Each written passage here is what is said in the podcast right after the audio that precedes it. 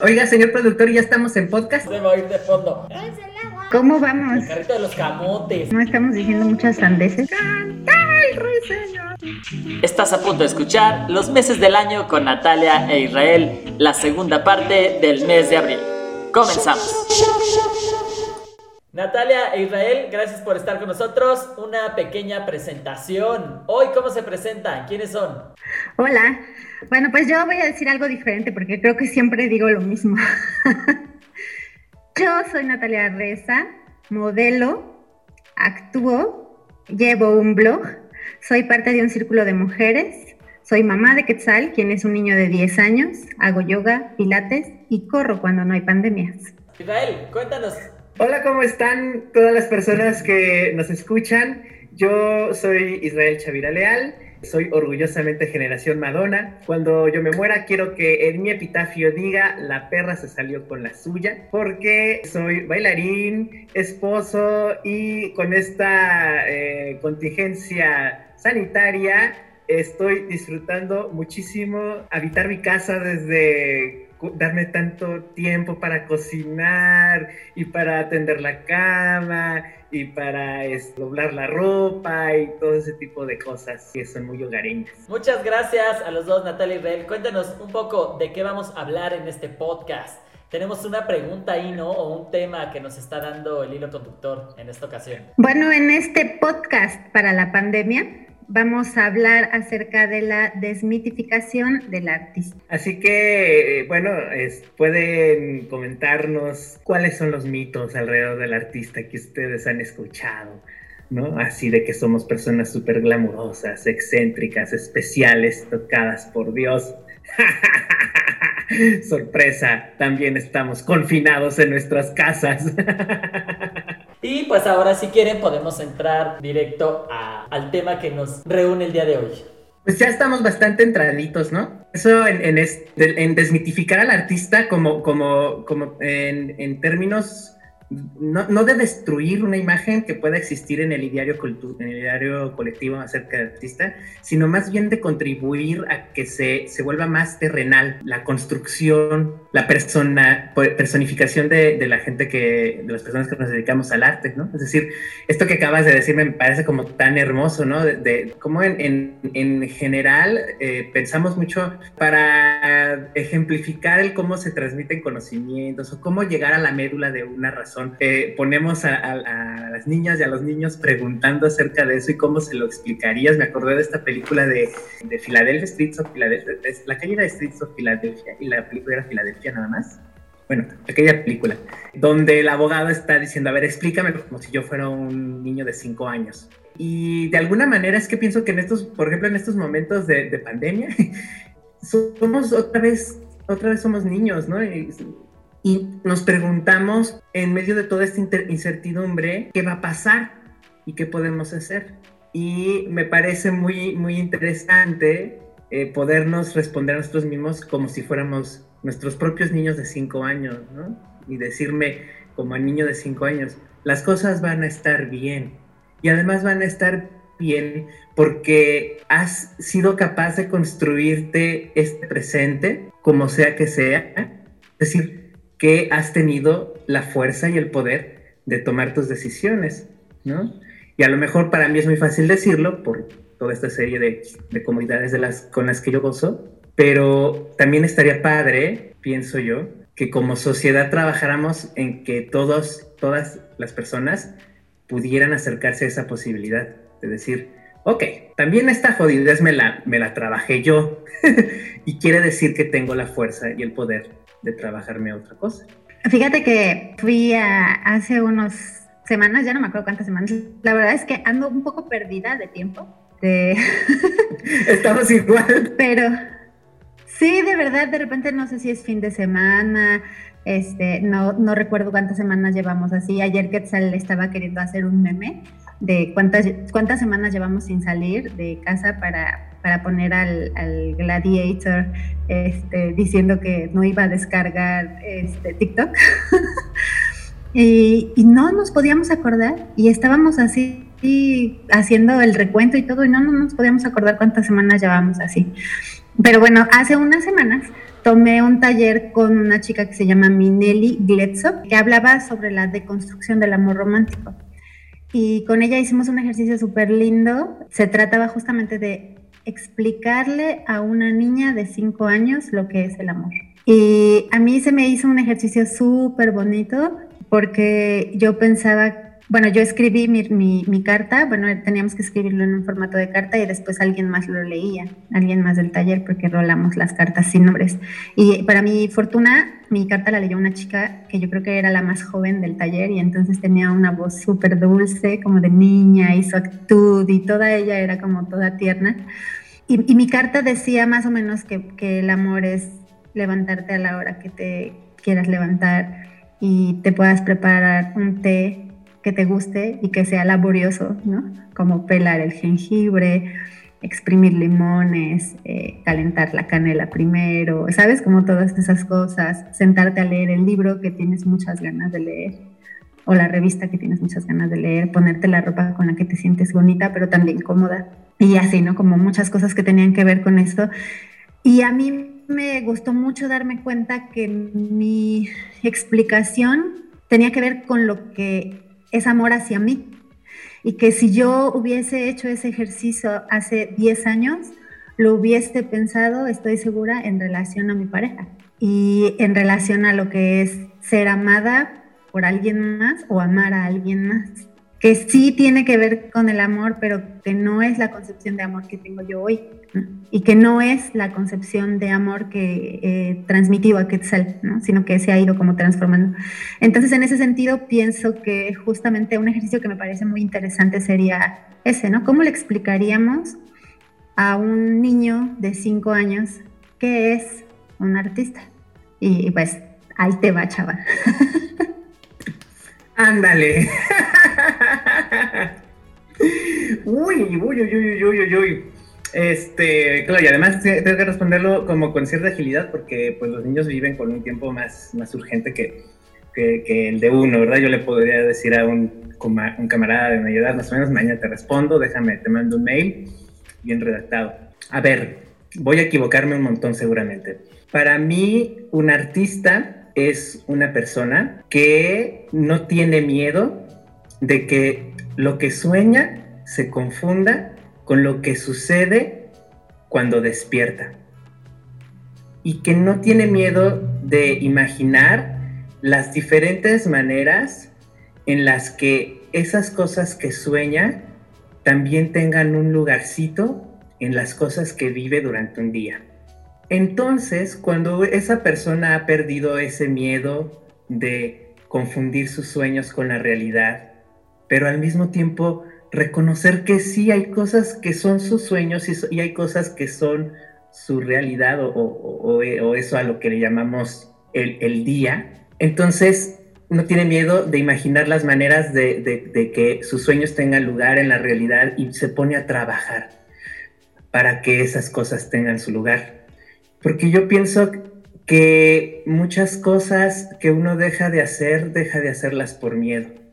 Entonces el artista es la persona que se da la oportunidad de no tener miedo. Eso quiere decir que hay artistas que se dedican a hacer pinturas, a hacer música, a hacer danza, pero también hay artistas que se dedican a elaborar vacunas, escribir eh, leyes para que las personas convivan mejor. Hay artistas que también se dedican a cocinar, que también se dedican a que la ropa que tú quieras usar aparezca en un aparador. Y el ingrediente entonces es un poquito ese, es la, soltura o, darse la oportunidad de no tener miedo, pero no es solo ser, solo ser Juan sin miedo, sino que si no hay un sueño, si no hay un sueño que se pueda confundir con la realidad o un sueño que desearías que tuviera lugar en la realidad, pues esa valentía tiene poco sentido. Entonces, ser valiente no te hace artista solo porque sí, es ser valiente en esa relación de los sueños y el, y el, y el largo del día. Y para que los sueños aparezcan, uno se necesita sentir parte del universo, parte de una familia, parte de, un grupo de amigos. Entonces quiere decir que para que esa valentía siga teniendo sentido, los sueños tienen que tener lugar. Y para que los sueños tengan lugar, hay que cuidar a las personas que te hacen sentir parte de su grupo. Así sea una persona, así sea, sean dos o muchas, que te hacen sentir que formas parte de ellos, porque ellas y ellos van a nutrir tus sueños y por lo tanto le van a dar sentido a que seas valiente. Qué bonito, Israel. Me encanta. Gracias por contestar mi pregunta. Y casi chillo. Sí, muy bien, muy bien. Me gusta. Parte, del empoderamiento este masculino es que ya hasta chillo de lo que yo digo, ¿no? Ah. Entonces, ¿tú cómo responderías? Bueno, ¿cómo le diría a una niña de 5 años?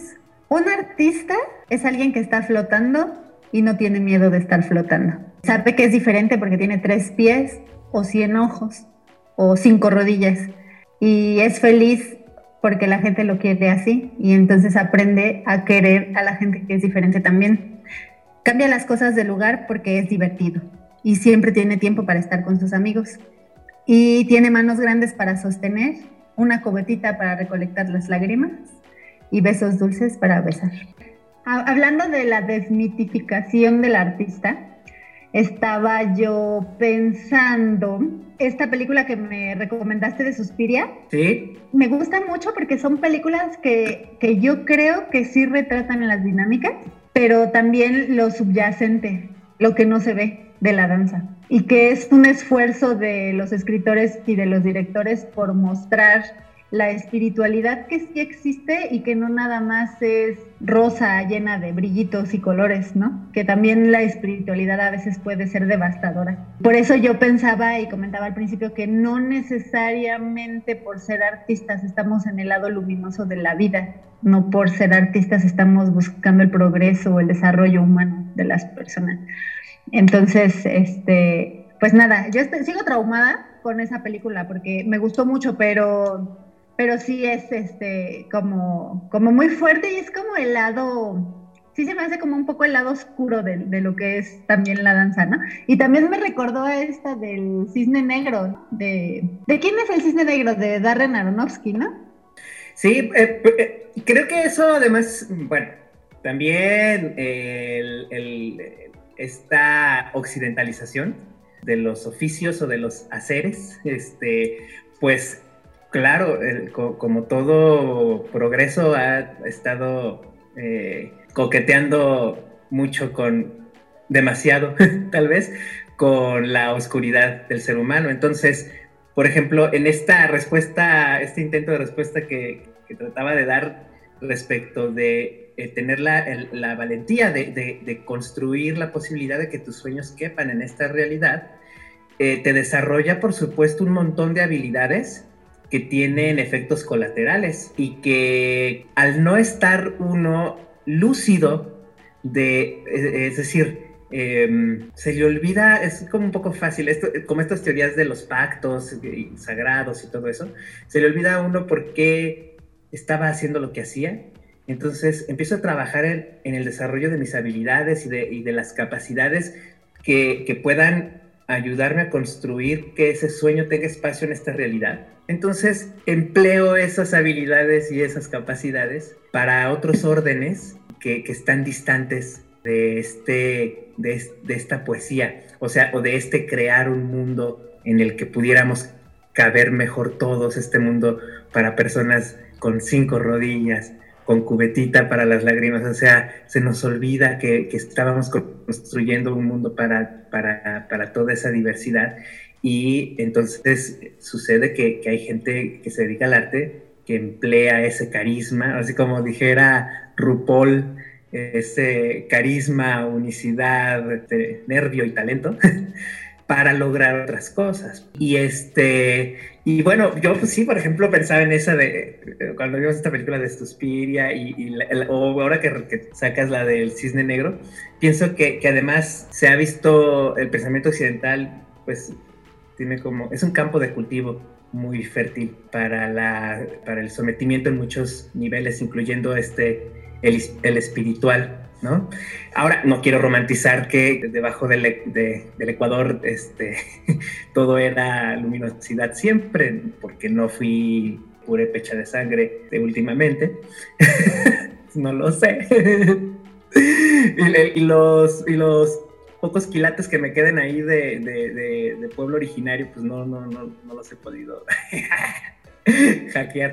Este, no, no lo sé, no, no lo sé. Pero bueno, lo que me ha tocado vivir a mí, que es la cultura occidental, me permite pensar que es la cultura occidental un campo de cultivo muy fértil para esas oscuridades. Ahora, también pensaba en, ya que le explicaste a un niño de 5 años que, sería un artista, ¿cómo le explicas eso a un burócrata? ¿Cómo le explicas qué es un artista a un burócrata? O, este, o a, una, a un líder institucional, porque, bueno, a mí me queda claro que la institución va a colapsar, en la, la construcción institucional que tenemos, va a colapsar de la peor manera. No sé si me toque verlo pero está empezando a suceder, su degradación está empezando a suceder, ¿no? O sea, no sé si, si eso tenga que ver o no, pero el hecho de que en cuanto anunciaron que había la posibilidad, la mínima posibilidad de que cerraran las cerveceras y la producción de alcohol y demás, y el montón de personas se reunieron a hacer sus borracheras masivas, Inge su Susana distancia, eh, esta desobediencia, por lo menos aquí en México, esta desobediencia así tan impúdica, por decirlo de alguna manera, creo que tiene que ver con que al menos en, este lado del, o en esta porción planetaria, el tipo de institución que hemos construido está por colapsar. Sin embargo, de aquí a que eso suceda, muchas personas seguimos teniendo una relación bastante fuerte con, la institución. Y entonces, entre otras personas, pues estamos artistas, ¿cómo le hacemos? ¿Cómo le, les contamos? Para que no nos manden estos mensajes genéricos, pues. Sí, bueno, a mí este mensaje genérico del doctor Gatel me pareció que, o sea, que me llegara a mí fue, porque además a mí me lo mandó un contacto, no me lo mandó el doctor Gatel. no sé a quién sí se lo mandó el doctor Gatel, ¿verdad? Pero claro. me lo mandó un contacto. Pero fue como, como estos días en los que yo abro el Face y tengo como, no sé, ¿qué te gusta? 30 mensajes de güeyes a quien no conozco y algunos a quienes sí conozco que dicen, hola hermosa. y es como, oye, puede ser esta hermosa, puede ser la hermosa de al lado, puede ser la hermosa del año pasado, ¿sabes? Es como tan genérico. Esa parte creo que a mí me hace ruido por eso, ¿no? Porque pienso que, pues que bueno, raro. Yo personalmente me he acercado a las instituciones desde el instinto, primero desde la necesidad, y luego desde el instinto, ¿no? O sea, yo he ido resolviendo solita cómo y qué digo, porque cuando yo empecé a hacer gestión, pues yo no había tomado nunca un curso de gestión. De hecho, apenas este, la semana pasada que tomé el taller de, acompañamiento para elaboración de proyectos con Sergio, fue la primera vez en toda mi vida que, que, yo hago algo así, porque siempre lo he hecho desde lo que yo me imagino que, que debería de ser o que podría ser o que funcionaría. Y yo he partido de ahí un poco porque mi mamá cuando estábamos chiquitas nos decía, si va, o sea, en un examen o en el colegio, o sea, tú no copias, porque si va a ser tu cero, pues es tuyo, si estudias, pues estudies, ¿no? Y entonces yo decía, pues sí, chingón, si me dan la beca, si me la gané yo, no le pagué a nadie para que me lo hiciera, si me van a apoyar mi festival es porque de verdad están creyendo en lo que, en lo que es mi festival y así. Y yo tengo una amiga a la que quiero mucho y admiro más, que se llama Jenny Becker, y ella una vez me dijo, a mí tú me caes bien básicamente porque sigues los procesos naturales de la vida. Entonces no estás como acelerada, ni tienes prisa de tener el papel, no tienes prisa de ser solista, no tienes prisa de tener la beca, no tienes prisa de dirigir la coreografía, no tienes prisa de ser nada, ¿no? O sea, estás como, como que ahí vas y lo que se vaya presentando está bien. Y yo creo que a lo mejor esa puede ser la definición de una persona sin ambiciones, pero me cae bien, fíjate.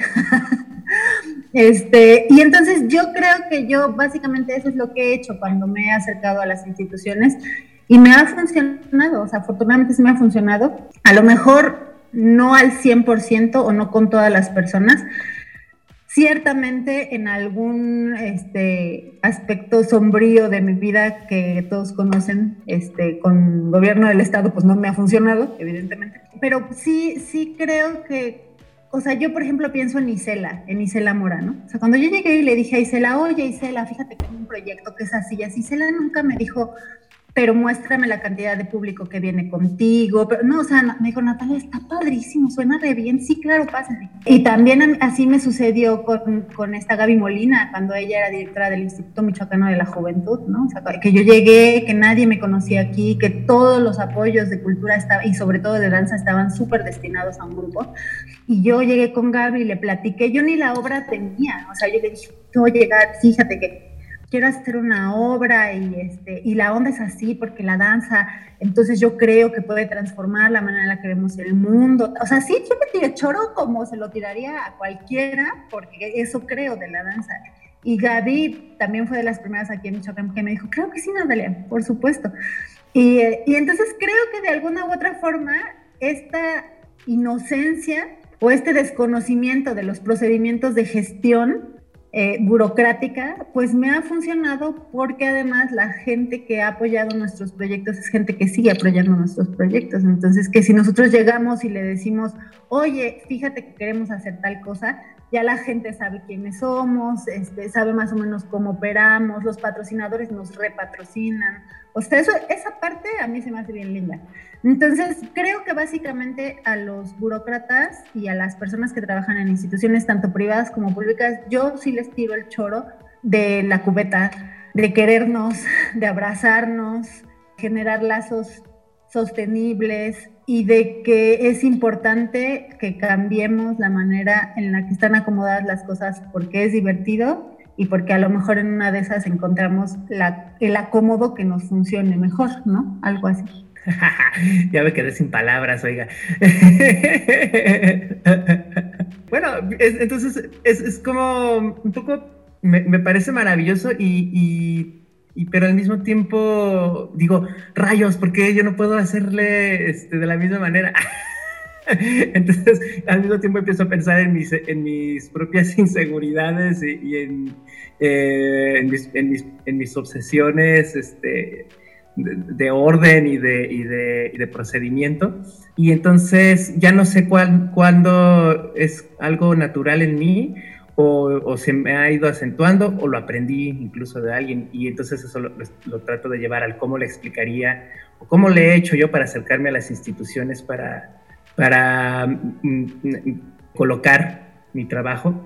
Pienso que sí, un poquito he sido eh, muy fresco en, las primeras veces, que tal vez he perdido esa, esa frescura, pero también porque le he perdido mucha confianza a la institución, ¿no? De, de, muy buena manera, o sea, en realidad me siento tranquilo de eso.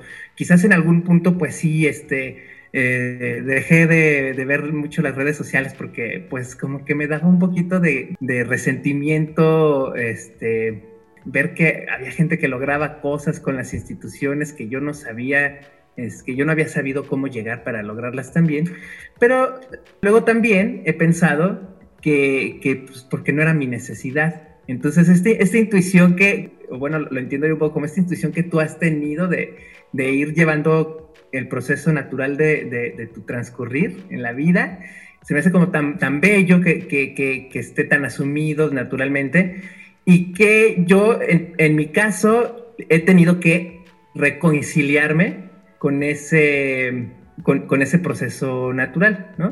Quizás un poquito guiado por, por la necesidad de cumplir o de localizarme dentro de, los, de los estándares que me exigen, una vez más, mis propios privilegios, ¿no? Lo que se esperaría de, de un hombre que se dedica al arte de manera profesional a los 30 o a los 40, por, por poner un poquito este, el ejemplo.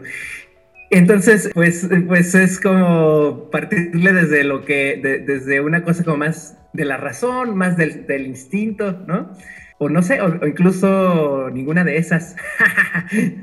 incluso otra nueva. este, lo que sí es que a lo mejor últimamente he estado un poquito preguntándome al respecto, porque, bueno, pues porque yo trabajo en una institución, en, una licenciatura. Entonces, en este debate, por ejemplo, de no es lo mismo ser un profesional del arte a ser un artista, no una institución dedicada a la formación artística no es para formar artistas, sino profesionales del arte, eh, una serie de cosas que me ha costado realmente mucho trabajo de acomodar en mi cabeza, entonces a lo mejor es como que si te ves ahorita, bueno, bueno, ¿y cómo le explicas, o cómo explicas este asunto del arte? ¿Tú crees que, es diferente ser un profesional del arte a ser artista? ¿Tú crees que una eh, este, institución que se dedica a la formación de profesionales del arte no está comprometida con formar artistas? ¿Qué piensas de eso? Perdón, es que estaba apuntando una idea. Sí, a mí me parece, me parece muy difícil. Mira, te voy a platicar algo. Eh, cuando yo estaba en, en, la prepa, me parece, no estoy segura, sí, sí, creo que sí fue en la prepa. Mi papá, como muchos adultos en ese momento, tuvo como complicaciones laborales. Y entonces, pues no era suficiente la entrada económica que tenía para las tres hijas que tenía. Entonces me dijo, habló conmigo y me dijo, mira, tu hermana más chiquita está en el kinder y va a pasar a la primaria y es una etapa muy importante en su vida. Entonces ella no puede dejar de ir a la escuela. Tu hermana mayor va, a salir de la prepa a la carrera y es una parte muy importante en su vida y no se la puede saltar. Y tú pues puedes tomarte un año, ¿no? Un año libre, porque apenas vas este, en la prepa y bueno, es la escuela de danza y pues es flexible y así, ¿no? Entonces, pasaron muchas cosas por mi cabeza y eventualmente una de ellas me llevó a pararme afuera de donde sesionaban los diputados. Y entonces yo les, les dije, pues vengo a hablar con ustedes, porque estoy en un momento difícil de mi vida. yo soy artista estoy estudiando para ser bailarina y voy a ser una persona muy importante en México, voy a representar la danza de México en el extranjero, yo voy a poner en alto el nombre de nuestro país. Pues yo no sé qué pinche choro les tiré, ¿verdad? Que terminaron dándome dinero de su bolsa. Y entonces eh, yo iba cada fin de mes y ellos me daban dinero y entonces yo iba al colegio y pagaba mi mensualidad. entonces yo pienso que de repente no sé si la gente se conmueve por lo que digo o por la manera en la que lo digo o por mi cara de ratón asustado. Pero sí creo, o por las tres. O por las tres. este, pero sí creo que mi discurso se ha transformado porque se ha transformado mi pensamiento. Yo ahora no me atrevería a decirle a nadie que yo represento la danza en México o que yo soy una figura importante en la danza de mi país y que voy a ir a poner en alto el nombre de México, entre otras cosas porque no está mi interés ahí, pero porque además no creo que nadie de nosotros lo haga, ni Elisa Carrillo ni Isaac Hernández. ¿no? O sea, yo no creo que exista una representatividad así de los artistas. Ahora, sin embargo, creo en tejer redes y eso sí lo hago, y eso lo hago con gente que me sorprende lo hago con gente con la que yo conscientemente estoy tejiendo redes como contigo, como con Sergio, como con Kenia, como con Vico, como con Paula, como con Isabel, este, como con mis amigas en Ecuador, como con mis amigas en Estados Unidos, ¿sabes? O sea, como hay estas, estas cosas que yo he ido tejiendo porque me interesan y sostengo estas relaciones porque me interesan, pero también hay otras relaciones que han venido a mí como, como con la gente de Valencia que se junta a leer mi blog, como con la gente, por ejemplo, de Querétaro que lee mi blog en, un, en una estación de radio y, y, que es gente con la que yo no, sab, o sea, no sabía que existía esta conexión, ¿no? Entonces, yo creo que, que, para mí la idea del artista tendría que ver más con la capacidad de transformar la realidad desde la congruencia, no tanto con en dónde se va a ejercer dicha transformación. Es decir, yo no creo que haya una diferencia, lo voy a hablar específicamente de danza, ¿no? Para, para, tratar de ser un poco más puntual. Yo no creo que haya una diferencia entre una persona que se dedica a la danza sobre el escenario, a una persona que se dedica a la danza dentro de la docencia, a una persona que se dedica a la danza dentro de la investigación. Yo no creo que uno es más artista que el otro. Yo creo que son profesionales de la danza los tres en tanto ejerzan desde la congruencia y la ética este compartir de saberes para transformar el mundo en un lugar más habitable y más equitativo para todos. Y, sin embargo, ah, no, perdón, no te quiero interrumpir. Sí, no me interrumpiste. Ah, este, y sin embargo, eh, no podemos deslindarnos de la distribución del trabajo y de las riquezas. Es decir, que esas cosas siguen operando y siguen, y siguen funcionando a pesar de lo que, lo, lo que podamos pensar de, qué podría ser o no ser un artista de la danza, ¿no? Es decir, en términos generales, un productor va a ganar más que el coreógrafo. Incluso ahorita el, el, gestor va a ganar más que el productor, el productor va a ganar más que el coreógrafo, el coreógrafo va a ganar más que el iluminador, más que el vestuarista, y luego allá en la colita de la cadena alimenticia va a estar eh, la intérprete, ¿no? O el intérprete. Y si está en un, en un sistema escalafonario como la construcción del ballet clásico, que es lo que impera incluso en la en la danza contemporánea, maldita sea, si no eres bailarín principal o bailarina principal, no vas a ganar tanto, ¿no? Vas a ganar menos.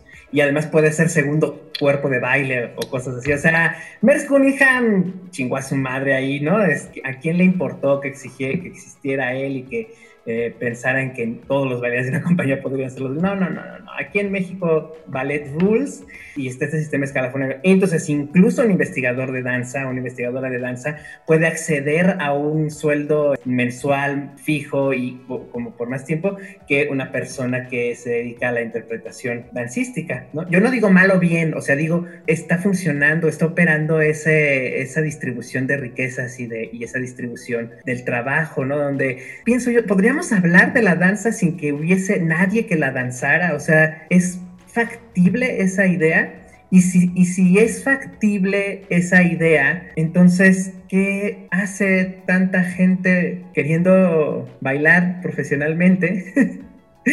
este, que no les han dicho que no sirve para nada lo que hace, porque los investigadores van a poder hablar de la danza sin que ellos existan, y entonces pues se puede dar clase de danza leyendo libros nada más, sin, sin tener que ver nunca a nadie bailar y sin tener que pasar nunca por, por la experiencia de, de, bailar, por incluso desde el romper el miedo de hacer el ridículo para que alguien te mire moverte, ¿no? O sea... No, no, pero yo por eso, Isra, hace rato lo que decía era que, que dentro de el filtro, que para mí, eh, o sea, si yo nombrara un filtro para decidir quién es artista y quién no es artista, hablaría de procesos éticos, porque ciertamente la experiencia te coloca en otro lugar. Y no la experiencia hablando de trayectoria, sino la experiencia hablando de este lugar desde el cual estamos posibilitados a habitar algo y ser habitados por algo. Entonces, sí creo que es importante. Bueno, a, nosotros hace muchos años un maestro nos decía, que no me acuerdo si fue, mejor no voy a decir su nombre porque a lo mejor no fue, lo voy a desvirtuar con mis palabras. Este, pero un maestro nos decía, no puede ser coreógrafo si no has sido bailarín. Y en ese sentido yo pienso que sí, como tú dices, hay mucha gente hablando de danza que nunca ha bailado. Hay mucha gente criticando danza que nunca ha bailado. O que bailaron pocos años, o que bailaron nada más en un proyecto, aunque haya sido en Alemania, pero solamente fue en un proyecto. Y no es lo mismo. O en una clase. o en una clase, exacto. No es lo mismo eh, salir todos los días, tengas o no tengas cansancio, tengas o no tengas ganas, esté lloviendo o haya sol, a hacer los surcos en la tierra. No es lo mismo preparar y secar las semillas para que sean fértiles, no es lo mismo ir agachado todos los días para dejar la semilla en el huequito en el que sí va a prender, no es lo mismo echar agua todos los días, ir a cuidar, correr con plásticos si cae la nevada, cosechar, que también es otra chinga. Eh, no, o sea, todo este proceso es un proceso que te arraiga en la experiencia. No es que te sentaste a verlo. No eres el periodista que llegó a ver cómo se hacía y dice, uy, se ve bien cansado. Yo diría que esa es la gran diferencia. Por eso creo que tiene que haber un tratamiento ético a la hora de nombrarnos o no profesionales de algo. Y yo creo que aplica para todo, pero yo estoy pensando ahorita en la danza. Entonces, sí creo que tiene que haber también una congruencia. Y para mí parte de la congruencia es el proceso de transformación. O sea, yo no puedo creer en la congruencia de alguien que hace 10 años pensaba lo mismo que piensa hoy. Y, entonces eso me lleva a pensar en, esta difusión de, la idea de este mito, además hablando de mitos de la desmitificación, de este mito de la empresa cultural tan este, difundido, ¿no? Este modelo jurista donde hay que eh, firmar papeles este, para que se cumplan las cosas.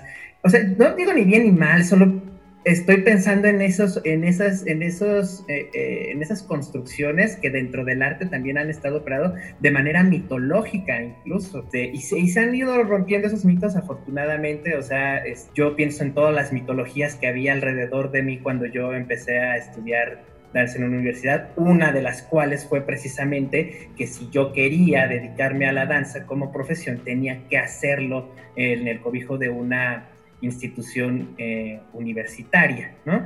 Y me chuté además el tiempo en el que aquí en Morelia, pues eh, yo soy la, quinta generación de, sí, soy la cuarta generación, perdón, la cuarta generación de, la licenciatura de danza de aquí de, de, Michoacán. Esto, o sea, quiere, digo este dato para contextualizar que incluso dentro del ambiente dancístico profesional aquí en Morelia, porque ya había el oficio profesional de la danza aquí en Morelia, es decir, la licenciatura en danza no vino a, generar profesionales de la danza, ya lo sabía. Y entonces me tocó estar en fuego cruzado, ¿no?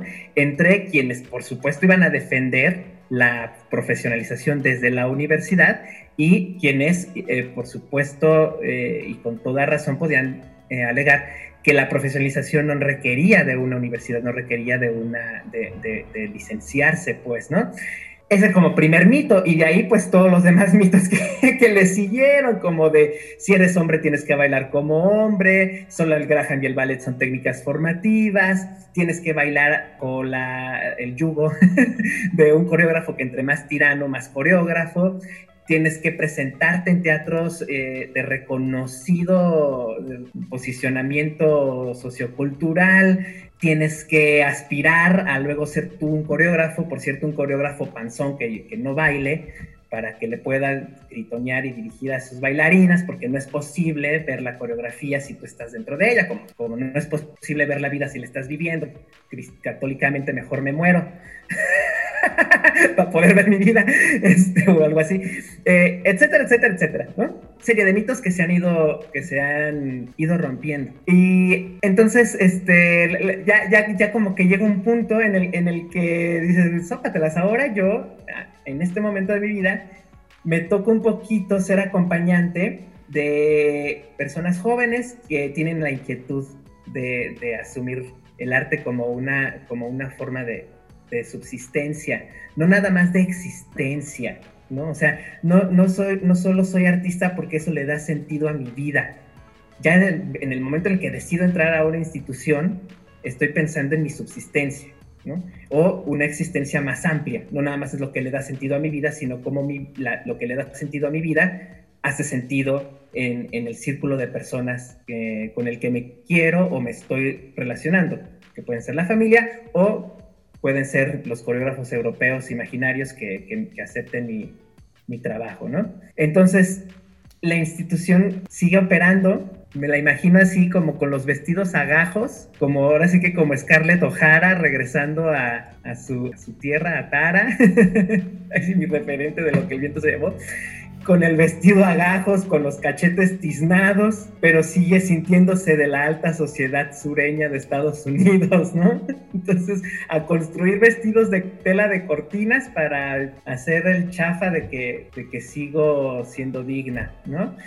Y, este, en ese momento histórico creo yo que me siento un poquito, no sé, a veces atrapado, a veces atrapado también. Y a veces también motivado, porque me gusta mucho esta idea que dices tú de que ser artista tiene que ver con, con eh, inventar nuevas formas de estar, de ser, pero sí, es todo un debate que, que, va en mi cabeza. Pues yo, yo pienso que, o sea, a mí, a mí sí me hace ruido esto de las empresas culturales, porque para mí las empresas tienen un formato de propiedad y pues como sabemos toda propiedad es un robo.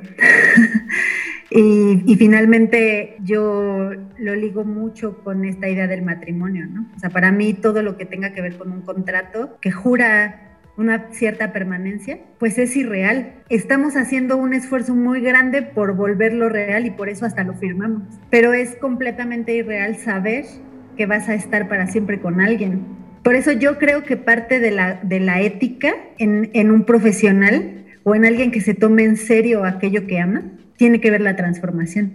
Y la transformación está colocada en aquello que es impermanente. Por eso yo pienso que yo dudo cuando escucho a un coreógrafo que escuché hace 10 años pensando lo mismo, porque entonces yo pienso, ¿qué ha vivido? ¿En dónde está colocada su experiencia? Entonces se, se trasladó de la práctica a la teoría, por eso su discurso sigue siendo el mismo. Entonces, si a mí me siguen diciendo que me quieren de la misma manera que hace 10 años, pues lo dudo, porque Oye, yo llevo seis años diciéndole a mi esposo que lo amo con la misma intensidad. Ay, perdón, no quería entrar en ese terreno. no, no, o sea, por eso, por eso yo creo que es tan importante la ética, porque creo que la ética es como tu piso pélvico, solo tú sabes si lo estás fortaleciendo. O sea, es algo que, que se siente y que tal vez no se ve, pero que definitivamente te está fortaleciendo por dentro, te está, te está protegiendo los órganos vitales. O sea, sí creo que una persona que pretende compartir los conocimientos que ha adquirido y las conclusiones a las que le han llevado dentro del terreno de la danza, lo tiene que hacer con un montón de convicción y con un montón de responsabilidad, independientemente de lo que gane, independientemente del nombramiento que tenga ese semestre independientemente de lo que esté en juego. O sea, yo sí creo que hay momentos en la vida de los artistas en donde estamos en juego a niveles fundamentales, en donde nuestra psique está en juego, en donde nuestra salud está en juego, en donde nuestra estabilidad económica está en juego, y tenemos la posibilidad de quedarnos en la comodidad y estancarnos en ese momento artístico para siempre o para muchos años, o podemos jugárnoslo todo porque se supone que estamos haciendo algo en lo que creemos, porque por eso nos dedicamos a ser artistas. Si no hubiéramos escogido una carrera que nos brindara estabilidad, aunque no nos brindara satisfacción. Pero si nos dedicamos al arte, yo estoy creyendo que nos dedicamos a esto porque le apostamos a la satisfacción y a la esperanza sostenida del cambio del mundo. Sino que triste, o bueno, a mí me parecería súper triste que alguien escogiera dedicarse a la danza porque quiere dinero.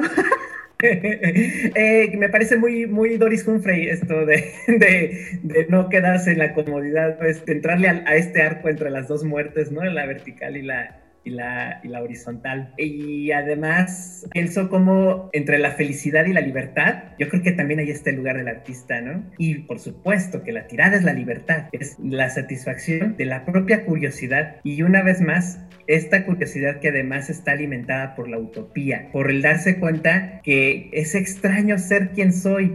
Y si es extraño ser quien soy, no tendría por qué ser normal que todos fuéramos iguales. Seguramente que hay, todos estamos extrañados un poquito de quiénes somos.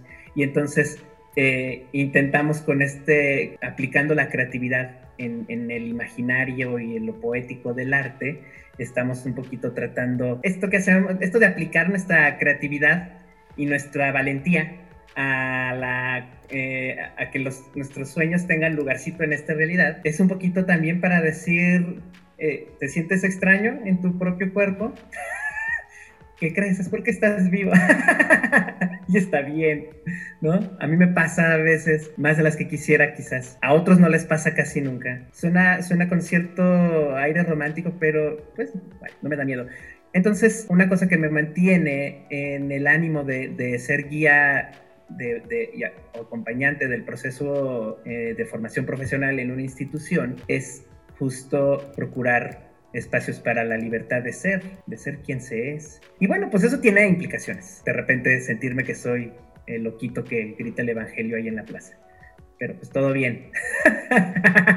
Sección de recomendaciones. Libro. Yo recomiendo ampliamente la pequeña novela de Luis Zapata, Mátame y verás. Mecha de Enebros de Clayton Eschleman. Canción. Hayden Place de Björk. La niña de los cabellos de lino de Claude Debussy. Película. Yo, película Van Gogh. Yo recomendaría para estas fechas, por supuesto, La última tentación de Krista. Obra de danza. Pues es que yo no soy buena para acordarme de los nombres de las piezas, pero yo creo que básicamente cualquiera de Rosas Dance Ross. Bueno, eh, voy a hacer publicidad. Cualquiera de las piezas que están publicadas del encuentro de creación coreográfica en tiempo real. Ejercicio de danza. Bueno, yo uno de los ejercicios que más hago y que más disfruto y que son este y que es accesible, creo, es asomarme por la ventana, por alguna ventana de mi casa y observar la planta más cercana o el árbol más cercano y observarlo y solamente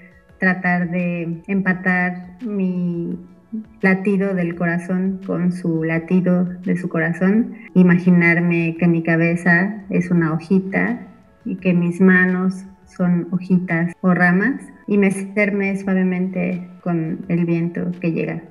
Es una cosa que disfruto mucho y que creo que puede ser meditativo también. Eh, a mí me gusta, mi, mi marido le puso pulpitos porque a veces voy caminando en la calle y me gusta eh, eh, jugar con el balanceo de mis brazos, desarticulando el movimiento de los codos, los, las muñecas y cada uno de los dedos. Ya de repente no importa si coinciden o no con los pasos, sino ya está moviendo los brazos en, esa, en ese desglose de, movimientos de, por segmentos desde la mano hasta, hasta los hombros. Y em, pues no, no, no, sé por qué me gusta mucho, creo que no sé ni qué me imagino. Lo que sí sé es que siento un tremendo placer porque hay tantas terminales nerviosas en las manos que se van conectando hasta los brazos y que en determinado momento las siento hasta la columna vertebral y la cabeza y la respiración y pues ya, se me hace rapidísimo los trayectos. Este, ahorita, bueno, ahorita no van a caminar mucho porque no vas a salir de casa, no importa, pero igual puedes hacerlo completamente parado, eh, parada en un lugar y, este, y a lo mejor se te va el trayecto de tiempo más rápido. Y ahora es una pregunta para generar un posible diálogo con quien nos está escuchando? Pues a mí me gustaría, así como nosotros creo que estamos siendo peces fuera del agua porque estamos pues abordando temas que no son propios de nuestra especialidad, pero que los estamos abordando desde nuestra especialidad porque también este, nos gusta mucho indisciplinarnos. a mí me gustaría las personas nos dijeran qué es para ellos ser cuerpo o tener un cuerpo o habitar su cuerpo. ¿Cómo es, cómo se vive desde otros lugares que no son la danza? Yo quisiera preguntar a quien nos está escuchando que nos compartiera cuál es su imagen más recurrente cuando quieren sentirse guapos o guapas. Yo quiero, yo quiero agregar o, invitar a que en esta pandemia, cada que esté de oportunidad el ánimo, te conectes con las cosas que sueñas y te imagines formas de volver realidad esos sueños. No pasa nada. Pues yo nada más les quiero decir que hagan yoga. el yoga, como nos lo han enseñado en esta sociedad de la que somos parte, son pues las posturas en las que uno se estira y se retuerce y se contorsiona y así. Pero en realidad el yoga es un estilo de vida que tiene que ver justamente con la congruencia y entonces también cuando tú te sientas a pensar en alguien y mandarle todo tu amor, también es yoga. Entonces, hagan yoga. Síganos en nuestras redes sociales, estamos en YouTube, Spotify, iTunes, Twitter. Y además nos puedes seguir en nuestros perfiles de Facebook. Encuéntranos como Israel Chavira, Natalia Reza y Sergio Rojas. Vamos a decir adiós al mismo tiempo y juntas. Juntos somos. Juntos somos. los meses del año, el podcast. Chicos, muchísimas gracias. Adiós. Adiós. Adiós. Acabas de escuchar Los meses del año con Natalia e Israel. ¡Feliz pandemia!